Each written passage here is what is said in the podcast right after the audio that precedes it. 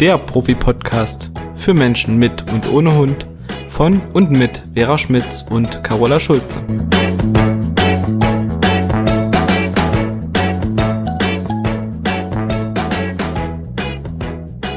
Einen wunderschönen guten Tag, meine liebe Vera. Ich freue mich, dich zu sehen.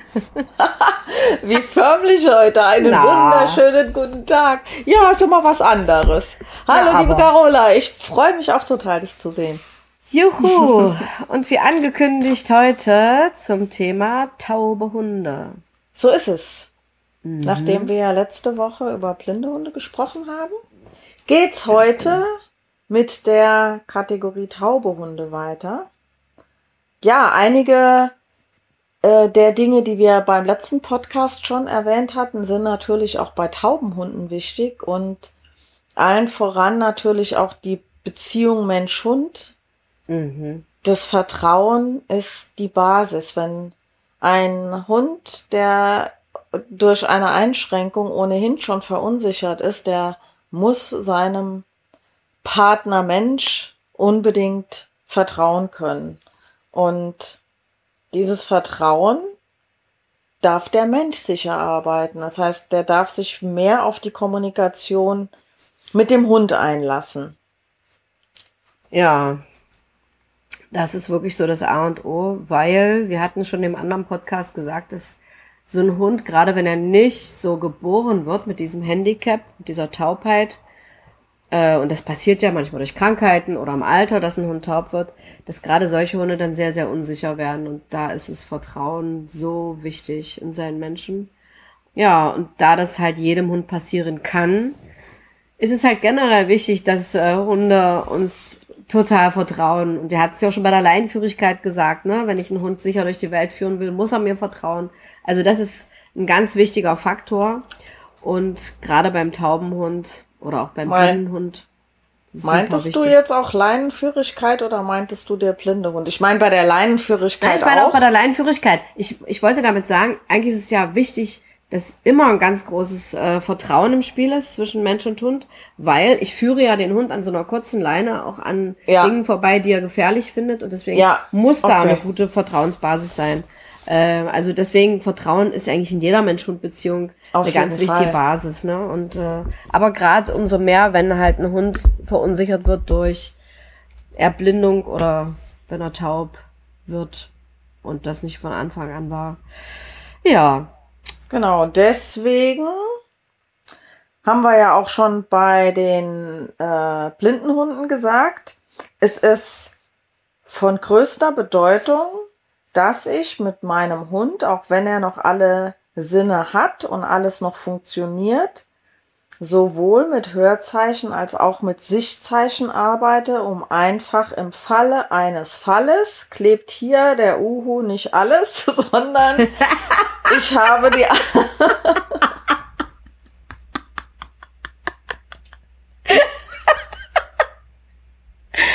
Ah, das ist ja süß.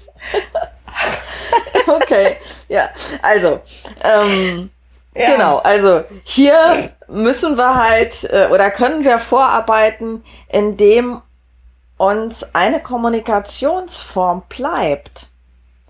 Und ähm, bei mhm. einem bei einem Taubenhund, da ist es vielleicht noch mal ein Ticken einfacher, dem über Sichtzeichen neue Signale beizubringen, ne, die ich vorher versäumt habe, weil die Muttersprache von einem Hund eben Körpersprache ist und der Taubehund kann es ja noch sehen.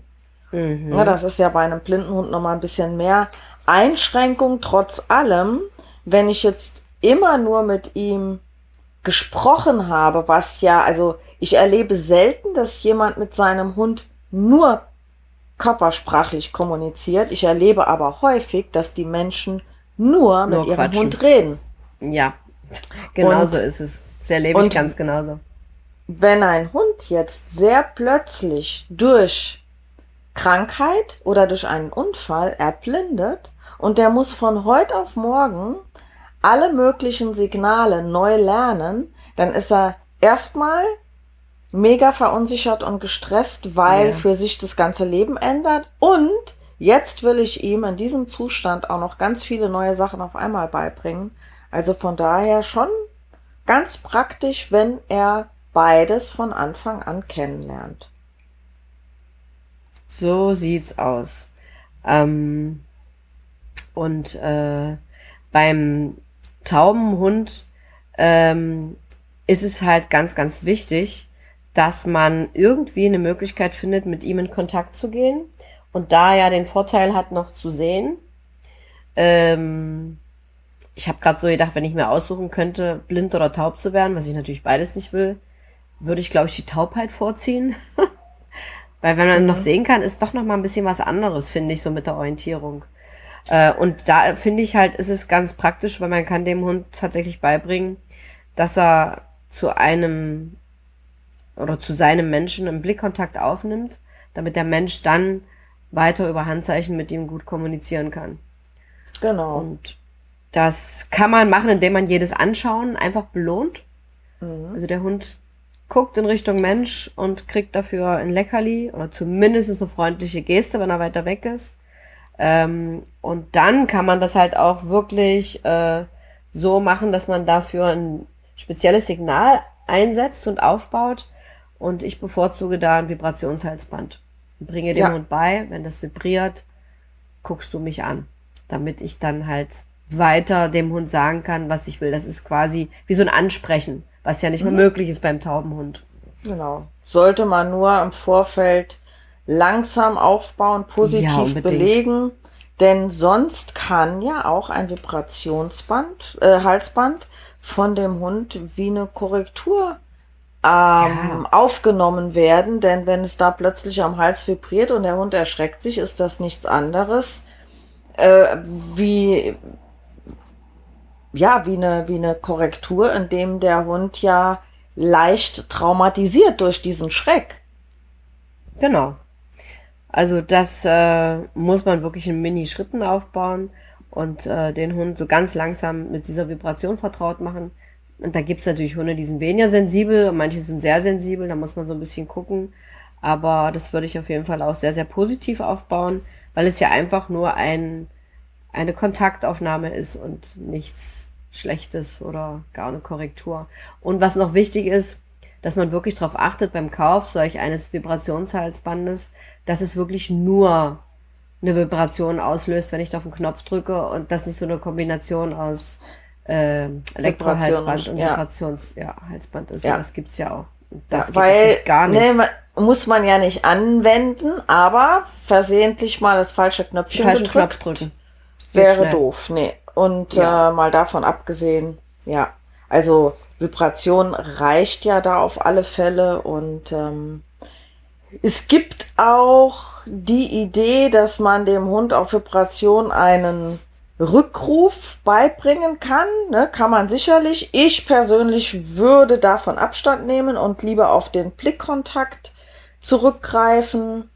Denn es kann ja sein, dass ich in einer gewissen Situation nur die Aufmerksamkeit von meines Hundes, meines Hundes möchte, um ihm zu signalisieren, bitte bleibe jetzt an dieser Stelle. Und wenn er sich dann umdreht und direkt zu mir läuft und er dreht sich um und rennt direkt ins Fahrrad, wäre es halt blöd. Weil ja, genau. er kann ja ein Fahrrad nicht hören, was hinter ihm vielleicht gerade oder ne, gleich neben ihm ist. Nimmt er mhm. ja nicht wahr. Ja, ganz genau. Also es tun sich viel mehr Möglichkeiten auf, wenn man es einfach als Ansprachesignal benutzt und genau. ihm danach dann halt die entsprechenden Zeichen gibt äh, und ihm somit vermittelt, was man dann eigentlich möchte. Also das finde ich auch äh, sinnvoller, ihm das beizubringen und von daher. Ja, ähm, aber nichtsdestotrotz ähm, würde ich solch einen Hund nicht unbedingt mehr an den Freilauf lassen, sondern ihn sichern durch eine Schleppleine oder auch durch eine Flexileine. Damit da immer irgendwie ein guter Kontakt da ist und ich den Hund gut beeinflussen kann. Ja, sehe ich auch so. Ich meine, das darf natürlich jeder für sich entscheiden. Das kommt auch sicherlich ein bisschen drauf an, wo man spazieren geht, mhm. wie gut ähm, meinetwegen das mit dem Blickkontakt funktioniert, wenn das 100% klappt und der Hund dann auch noch super gut auf Handzeichen reagiert und ich mich jetzt nicht gerade in einer Umgebung befinde, wo alle zwei Minuten ein Fahrrad vorbeifährt ähm, oder freilaufende Hunde sind, mm, dann kann man das sicherlich auch mal machen. Aber wie gesagt, das darf jeder für sich selbst entscheiden. Äh, wichtig finde ich halt, dass weder Fahrradfahrer, Autofahrer, andere Passanten, ähm, andere Hunde, was auch immer, ne? Dass die eben nicht durch einen tauben Hund gefährdet werden. Ja. Also, ne, ich meine, wenn, wenn der Hund sich umdreht und an ein Fahrrad läuft, dann hat er das sicherlich nicht mit Absicht gemacht und man kann sagen, ja, ähm, tut mir leid, aber der hat sie nicht kommen hören, aber das nützt ja nichts, wenn der Fahrradfahrer irgendwie ins Krankenhaus muss danach. Ja, das wäre das absolute Worst-Case-Szenario. Ja, das ist ein ganz wichtiger Aspekt und was aber umgedreht auch wichtig ist, ich würde äh, andere Menschen auch darüber informieren, dass mein Hund äh, taub ist. Auf jeden Fall. Und auch, dass Auf, er blind ist. Das, ja.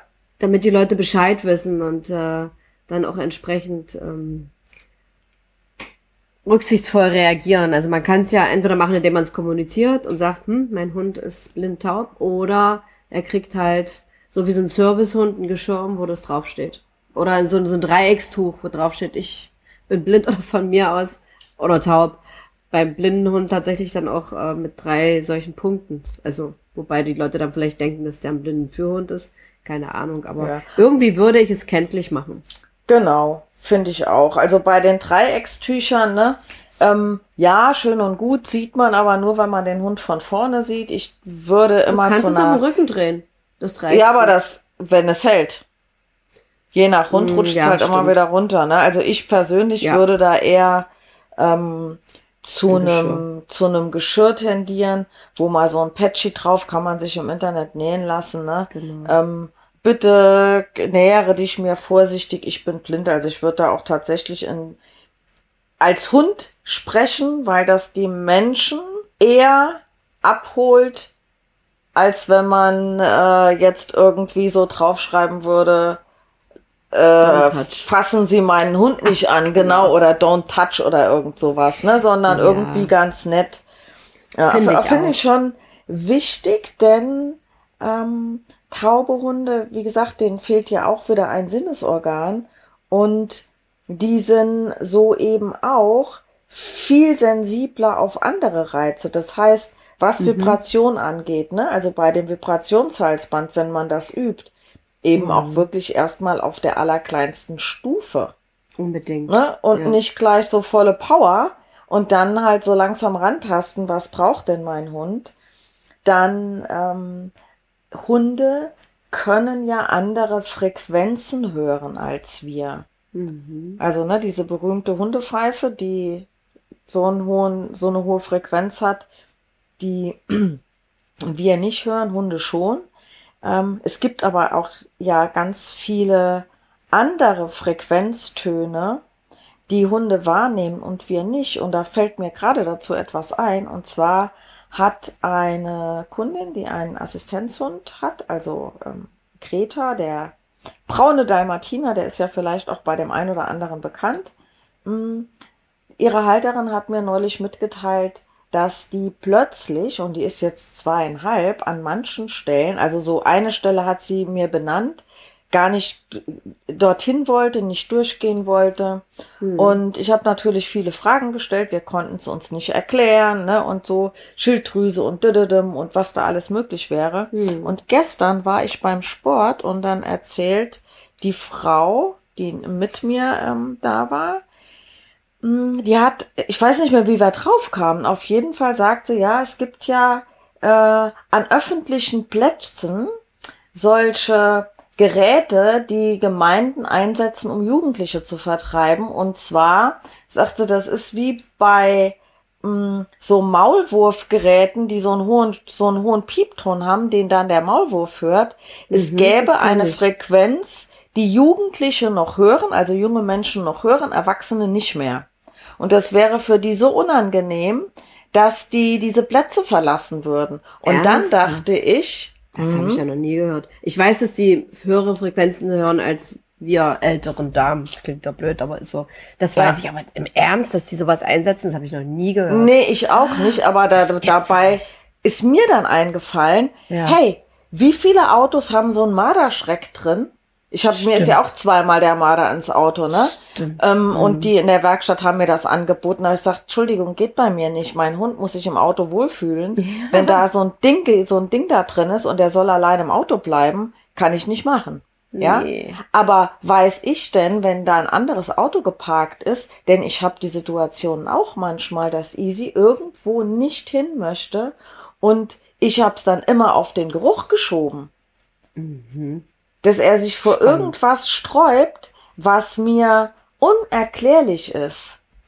Und es gibt ja so Sachen für, für viele verschiedene Tiere. Also auch Katzen kann man, glaube ich, so irgendwo weghalten und ähm, Marder und weiß nicht was alles. Aber äh, ne, das gilt jetzt aber generell für Hunde, ne? dass man, Ja. das ist mir jetzt gerade so eingefallen. Und ein Tauberhund, der hört zwar jetzt das vielleicht nicht mehr, also die Geräusche, Hm. aber es gibt ja auch Schallwellen. Hm. Ja. Und das wiederum nehmen die auch wahr. Oder Ja. Luft. Also, wir Luftreize. kennen es ja von. Pflanzen, ne? Manche Pflanzen, die mögen es nicht, in so einem Zug zu stehen. Genau. Und ein Tauberhund ist eben auch bei sowas nochmal etwas sensibler. Also heißt jetzt nicht unbedingt, dass der deswegen krank wird, aber ähm, er nimmt es halt deutlicher wahr. Hm. Das ist es. Ganz genau.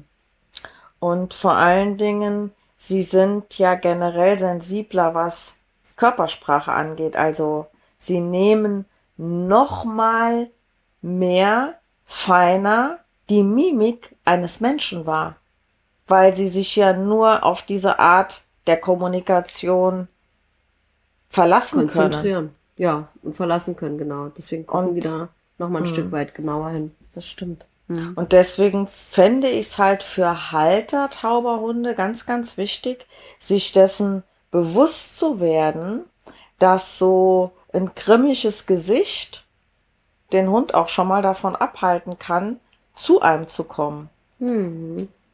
Ne, Also, dass man sich dessen wirklich bewusst ist, schaue ich meinen Hund freundlich an, ähm, bin ich gerade aus irgendwas anderem schlecht gelaunt und äh, habe einen nicht so netten Gesichtsausdruck und mein Hund bezieht es auf sich. Hm. Könnte ja Ganz möglich genau. sein. Ja, so sieht's aus. Ja, was ist noch wichtig? Ähm, dass ähm, bei Hundebegegnungen natürlich auch klar ist, dass so ein Tauberhund ein Knurren nicht hört und ein Bellen auch nicht. Gut, beim Bellen sieht er natürlich die Reaktion noch dazu. Aber dass wir auch da uns darüber bewusst sind, dass der das nicht mitkriegt, was der andere Hund ihm da signalisiert. Zumindest was die akustischen Signale betrifft.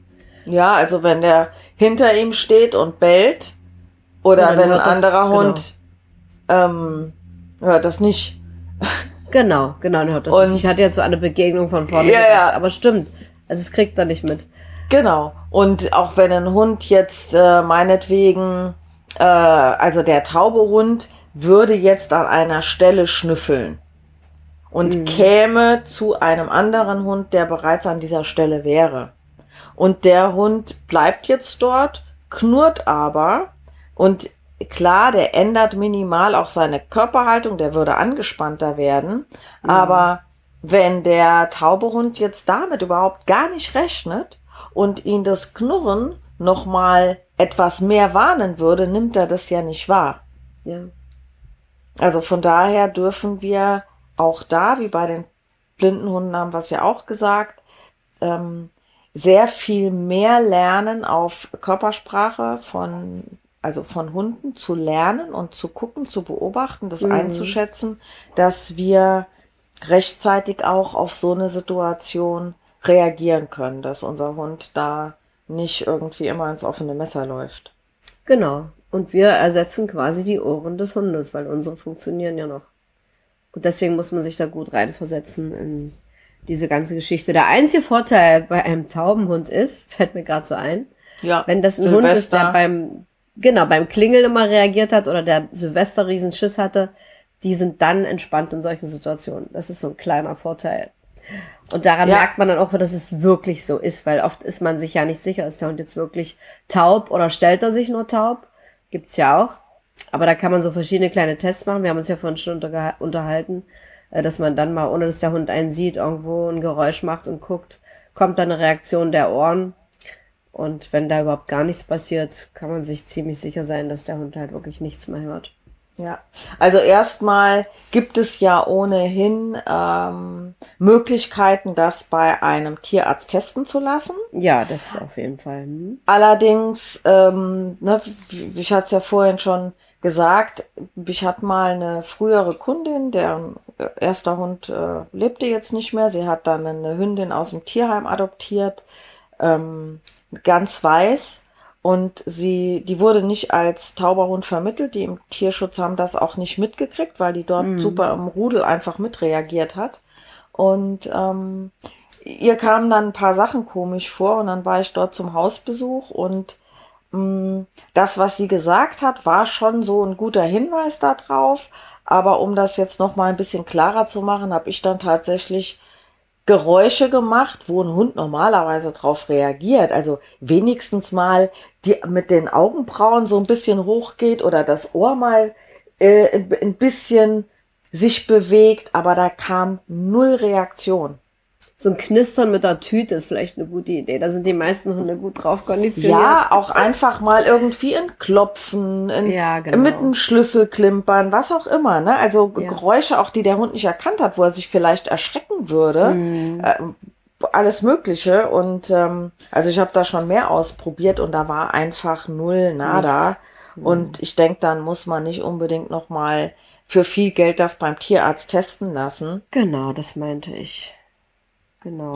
Und was noch wichtig ist, was wir auch schon beim Blindenhund gesagt haben, dass, äh, weil die Hunde ja auch sehr unsicher sind, gerade wenn es halt im Laufe der Zeit passiert und die nicht so geboren werden, sind halt diese ruhigen, unstrategischen Liegestellen im Haus, um dem Hund da ganz viel Ruhe und Sicherheit zu Hause zu ermöglichen.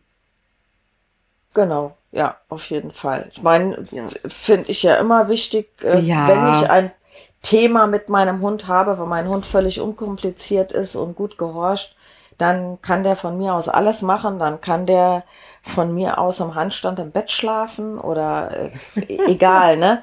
Das Aber das, die Menschen haben wir ja halt selten im Training, bei denen alles funktioniert. Deswegen Fast fangen nie. wir ja häufig mit äh, häuslichen Strukturen und eben auch mit Liegestellen an. Aber hier ist es noch mal umso wichtiger. Weil Ja, die Hunde ich sich auch. ja auch dann immer noch erschrecken, wenn da plötzlich, also die können ja nie tiefenentspannt schlafen, weil die immer im Kopf haben, ich muss das ja alles mitkriegen, bevor es mich hier wieder zusammenschreckt. Absolut. Ja, fällt dir sonst noch was ein, liebe Vera? Mir gerade nicht. Im Grunde genommen Mm. auch noch mal, was die Beschäftigung angeht, würde ja, ich hier auch sagen, das ist, gilt das Gleiche ähm, wie bei einem Blindenhund. Ähm, ich kann hier wunderbar apportieren. Ich kann Reizangeltraining, Nasenarbeit geht natürlich auch immer, keine Ja. Frage. Und ähm, ja, also ne, hier kann man sicherlich noch mal einen äh, Ticken mehr machen. Ja, die Bandbreite ist ein bisschen größer, weil der das ja halt Ja. auch sieht. Mhm, Finde ich Und auch. Nasenarbeit geht immer. Also die Nase ist das, was beim Hund ja als erstes funktioniert. Und die Nase ist auch das, was in aller Regel bis ganz zum Ende noch funktioniert.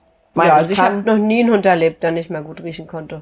nee, Also, es kann durch, durch Krankheit oder durch einen Unfall, Mhm. kann sowas sicherlich passieren. Ich weiß, mein Vater hat durch einen Unfall ja Geruchs- und Geschmacksnerv verloren. Ne, warum soll das nicht auch bei einem Hund passieren können? Mhm. Ja. Aber dass Also man selten. jetzt so altersschwer Riechigkeit, von der habe ich noch nichts gehört. nee, ich auch nicht. Sehr schön. Nee. Aber ja.